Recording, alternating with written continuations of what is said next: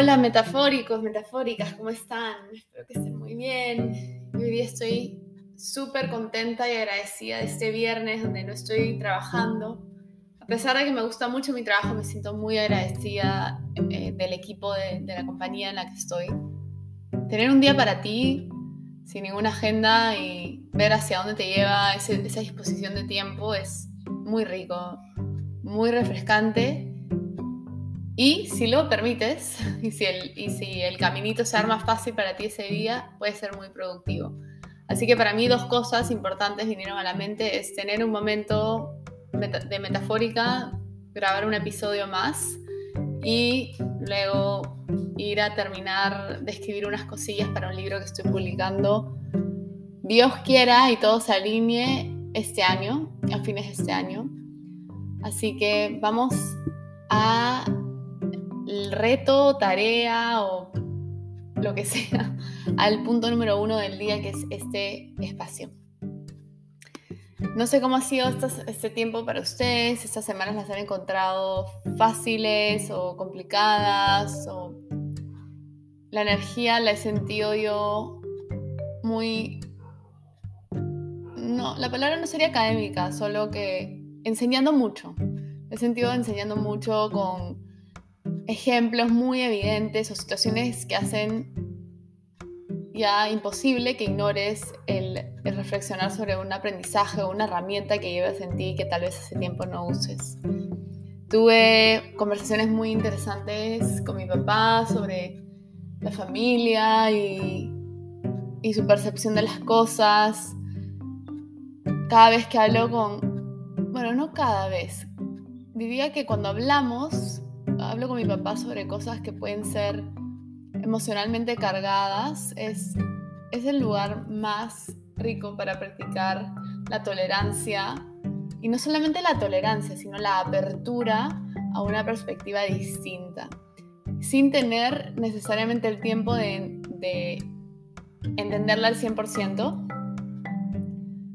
y a la vez la puedes aceptar. Entonces, no sé, mi papá y yo nos llevamos de tener alrededor de 60 y obvio, hay ciertas brechas generacionales y, y, además está la historia de cada uno, ¿no? Cada uno tiene una historia distinta, tuvieron padres diferentes, entonces a veces hay mensajes que si los tomamos asumiendo que el contexto del emisor fue exactamente, es el mismo que el mío, puede sonar algo jaladísimo de los pelos, ¿no? Como que me estás diciendo, nada que ver, qué roca, si no es y en realidad ignoramos las circunstancias. ¿De dónde viene esto que me dice? ¿Qué es lo que ve y yo no veo? Y creo que esa apertura es lo que nos hace conocer el mundo de verdad, porque el mundo no es lo que nosotros vemos, el mundo es, digamos, la suma colectiva de, vivencias, de perspectivas, de verdades. Mientras más conscientes seamos de eso, eh, menos menos obsesión va a haber por tener una sola verdad. Así que bueno, con eso, ese es el, el kickoff del episodio de hoy. Las verdades. También tuve, tengo de visita a mi hermana de Perú. Está aquí unas cuatro semanas. Muy rico tener a familia aquí. De hecho, siento que tengo una especie de familia californiana igual están tus raíces, las personas con las que creciste, tu familia inmediata, ¿no? la, que viene incluida en el combo. Y es lindo tenerla cerca, ver de alguna manera, no sé, flashbacks de, de momentos, solamente con ver esas personas, no sé si les pasa, ven una hermana menor o un hermano menor y es, es muy fácil recordar ciertos momentos donde eran mucho más chicos, habían historias graciosas, momentos de inocencia, de más despreocupación, desde los dos lados. los hermanos menores a mí me dan mucha ternura porque, porque a pesar de que puedo reconocer que son adultos y que tienen su propia vida, siempre los voy a ver como si estuvieran así en la forma de cuando tenían 6 años, 5 años, y voy a verlos con esa inocencia, con esa ternura. Y es lindo, es, es como viajar en el tiempo. Y bueno, a ella le gusta mucho correr tabla. yo estoy en, en un, un paso saliendo del negativo con respecto a mi relación con el mar, porque lo he encontrado muy intimidante por años y hasta lo he ignorado por completo por lo mismo que lo veía algo muy lejano a mí. Imposible, imposible que me meta al mar. Y verla a ella tan desenvuelta eh, y aventurera y una relación muy linda con el mar, se mete a playas que yo ni a hablar me metería, ¿no? Se mete al fondo, al fondo, al fondo de lugares como Huntington Beach, que para mí es como una playa donde van los pros, la gente que vive acá años y saben exactamente cómo manejar esas olas. De ahí fuimos a Newport y cuando la veía entrar al agua, es más playas que no conozco, nunca me metí, me daba cuenta y llegaba a mí una especie de mensaje de cómo el amor no solamente se trata de querer cuidar, sino de dejar ser. Hay mucho de eso en el amor, es soltar, permitirle a esa persona que tenga la libertad de vivir, de, de, experimentar, de llegar a sus propias conclusiones. No le puedes soplar todas las respuestas.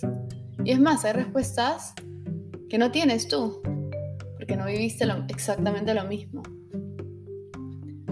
Entonces verla como desaparecer entre las olas es gratificante poder amar con esa libertad y a la vez es dejar de lado un poco tu preocupación de, uy, ¿qué pasa si le pasa algo? o lo que fuese. No soy mamá, me da la sensación de que ser mamá se debe parecer a eso, entre las miles de cosas ¿no? de que hay. Amar, querer cuidando y a la vez aprendiendo a soltar para que esta persona pueda tomar vuelo propio. Porque no siempre voy a poder, no la voy a poder mantener siempre en la orilla. Tiene que ir hacia donde tenga que ir. Así que eso. Y, y una cosilla más es que esta semana, esta, semana pasada, tuve el, chance de sentir unos sentimientos que me dan un poco de vergüenza. Me dan vergüenza porque están asociados a cosas que a mí me han enseñado tal vez. No, no, no estoy apuntando dedos, no sé quién me ha enseñado, sino que he crecido pensando que hay ciertas cosas que están bien y que están mal dentro de una relación de pareja. Por ejemplo, si estoy en una relación de pareja, no hay manera que yo pueda estar pensando en otra persona, ni preguntándome por alguien del pasado o, interesado en alguien del futuro, qué sé yo. Todas esas cosas, no, santo pecado. Y la única interpretación, o la, o interpretación obvia, es que no estoy tan interesado en mi pareja. Entonces, obvio, la siguiente, el siguiente paso sería, no hay manera que yo pueda compartir esas cosas con mi pareja. Bueno, me pasó que escribiendo justo este libro que, les cuento, California, hay ciertos momentos donde hablo de personajes del pasado, personajes donde tuve algún tipo de experiencia romántica, pseudo, algo de eso. Y me entró una sensación de, de agradecimiento hacia estas personas. Y se me ocurrió mandarle un mensaje de agradecimiento a una de estas personas y esa persona reaccionó súper lindo, oye, mira, que no me imaginaba que me ibas a escribir alguna vez y es más para decirme esto. Y finalmente llegó a abrir una especie de herida del pasado, conversar con, con alguien del pasado y recordamos ciertas cosas juntos. Le pasé un link con un adelanto de ciertos capítulos que hablaban sobre él.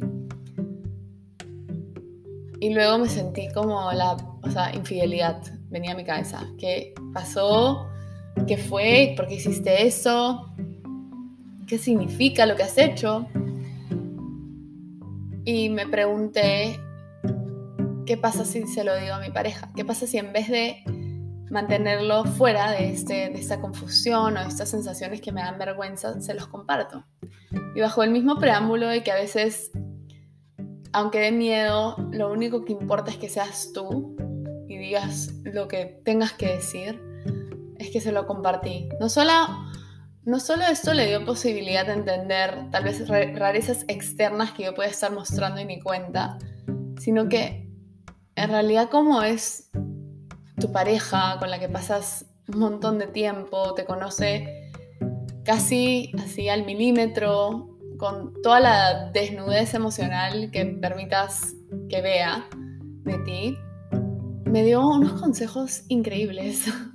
De verdad que nadie me había, tal vez yo no me había expresado tan, tan clara o tan transparente como lo hice con él.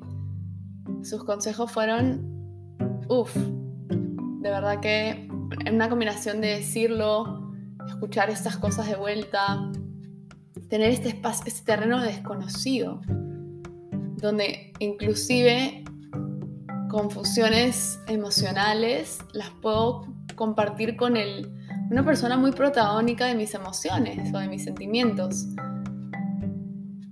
Me dio este consejo que me encantó. Yo le estaba, me estaba cuestionando que si estaba siendo una persona cobarde o actuando así como por detrás o por qué hacía, le, me preguntaba, ¿no? Retóricamente, pero ¿por qué lo hago? ¿Por qué volví a escribirle? No sé qué, bla, bla, bla. No sé si escribirle y, con, y agradecerle por la inspiración y por las historias fue valiente o fue algo cobarde de mi parte. Porque al final tal vez estoy buscando, no sé, su atención o lo que sea, una parte de mí, qué sé yo. Y me dijo, Dijo, tal vez lo valiente de hacer fue decirme a mí lo que sientes. Y eso fue lo valiente y diferente que hiciste esta vez. Y se sintió muy liberadora esa oración. No sé si les pasa que a veces alguien dice las palabras correctas y es como, como si hubiera, hubiera empezado un hechizo o te hubiera liberado de algo, unas palabras mágicas que simplemente, lo dicen, lo hacen real, lo puedes sentir, puedes tocar ese concepto y ahí sueltas. Así que eso fue unas, una semana y media, creo que ha sido desde que no grabo, una semana y media o dos, súper interesantes y con mucho aprendizaje. Bueno, entonces, ¿qué cosa quisiera resaltar para este, este episodio? Quiero resaltar que, la, que aunque todas estas ideas o estas vivencias que, que he compartido se sienten muy diferentes, hay algo que me parece que las hila y es la diferencia entre vivir para otros y vivir hacia adentro. Vivir para adentro y hacia adentro. La presencia el estar presente es una de las cosas más ricas que hay en esta vida. El poder estar 100% en un momento que está sucediendo acá, o sea, estar alineado con los tiempos de la vida, lo que te está dando, porque el presente es un regalo, como, como lo dice la palabra misma. Y es lo que te están dando. Si tú estás ahí con las dos manos abiertas y una sonrisa en la cara para recibirlo, esa sinergia es magia. No hay noche de diversión, no hay droga, no hay ningún estímulo que se le compara con el estar en un momento 100% acá y alineado con la vida que te está queriendo hablar y decir algo ahorita. Y esto es muy rico porque tienes, no es una ventanita que se cierra rápido, sino tienes la oportunidad segundo a segundo a decidir estar presente, entrar y salir de la presencia. A veces sí, puede ser abrumante o tal vez hay algo en, el momento presente que no te gusta o se siente como mucho y te tienes que retirar y mentalmente te puedes ir a otro lado, lo que fuese. En la medida que puedes estar aquí, estate aquí.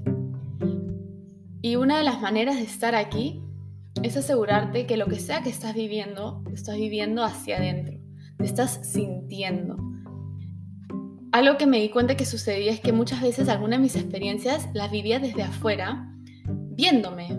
Me podía ver, podía ver cómo me imaginaba que mi cara se estaba moviendo cuando conversaba, cuando me expresaba, como si estuviera viendo una película.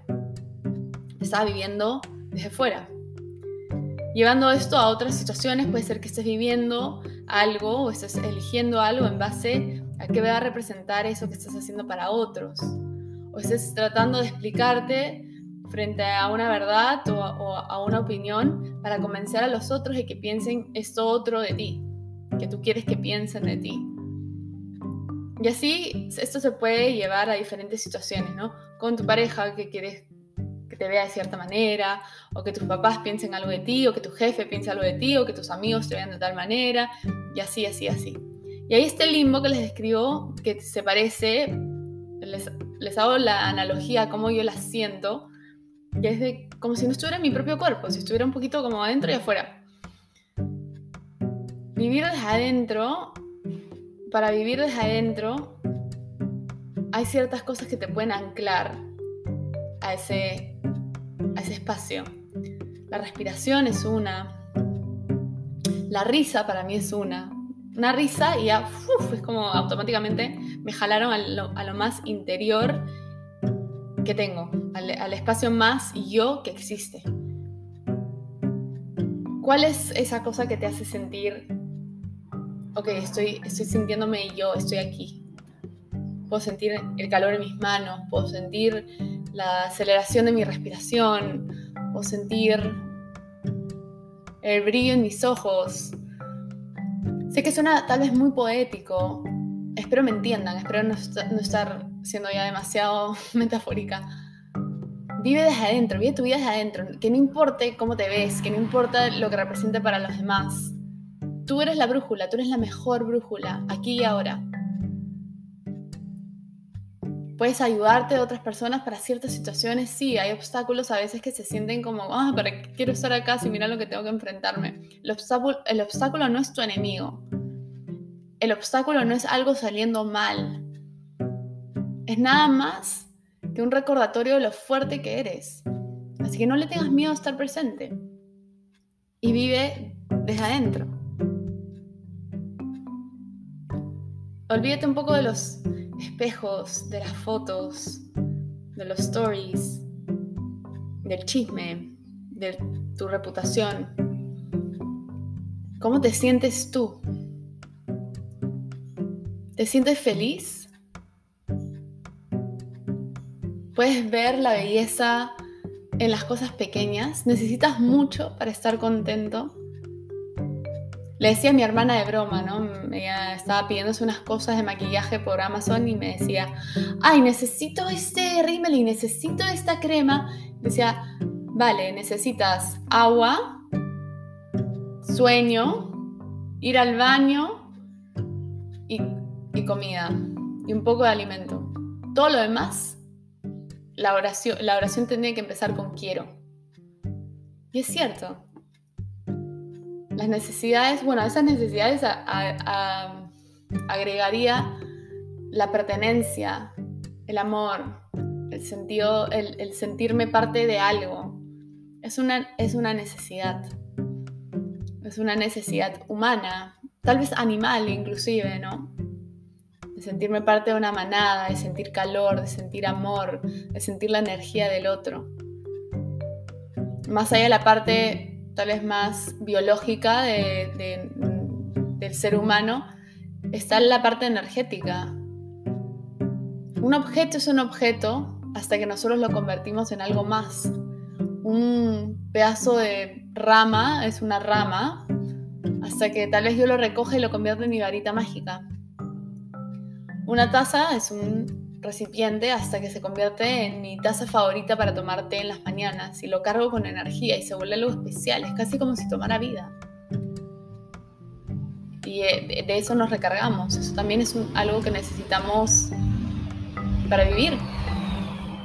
Cuando tú vas a una clase de ejercicio, de yoga, de cycling, no sé si en ciertos momentos, a pesar de que sí, es un ejercicio complicado, difícil, no sienten ese agradecimiento de o ese, ese, feeling de estar recargándose de algo que sale de ti, no solamente eres tú, sino todas estas personas alrededor tuyo, botando toxinas y generando cosas lindas sintiéndose fuertes. Y ahí estás tú en medio de la sala, contagiándote de eso, sea, salpicando eh, por todos lados la energía tuya y recibiendo la de los demás.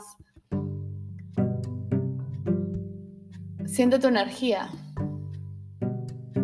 Siente tu energía, valórala y atiéndela. Vive desde adentro. Me parezco un disco rayado. pero vives adentro, no hay, no hay tantísimo tiempo para otras opciones. No importa al final esos esfuerzos de cuidar alguna especie de reputación o tener una cierta cantidad de fotos o likes o el, equivalente digital de esa necesidad social que tenemos de aprobación. No confundamos el sentir pertenencia con sentir aprobación. Sentir pertenencia es sentir el apoyo, tal vez llamarlo incondicional, de un grupo de humanos hacia ti, tu familia, esos amigos especiales, esa pareja. Eso es una, una necesidad, un abrazo, una mirada, sentirte reconocida o reconocido, tu valor, tu existencia, simplemente tu existencia, más que el valor.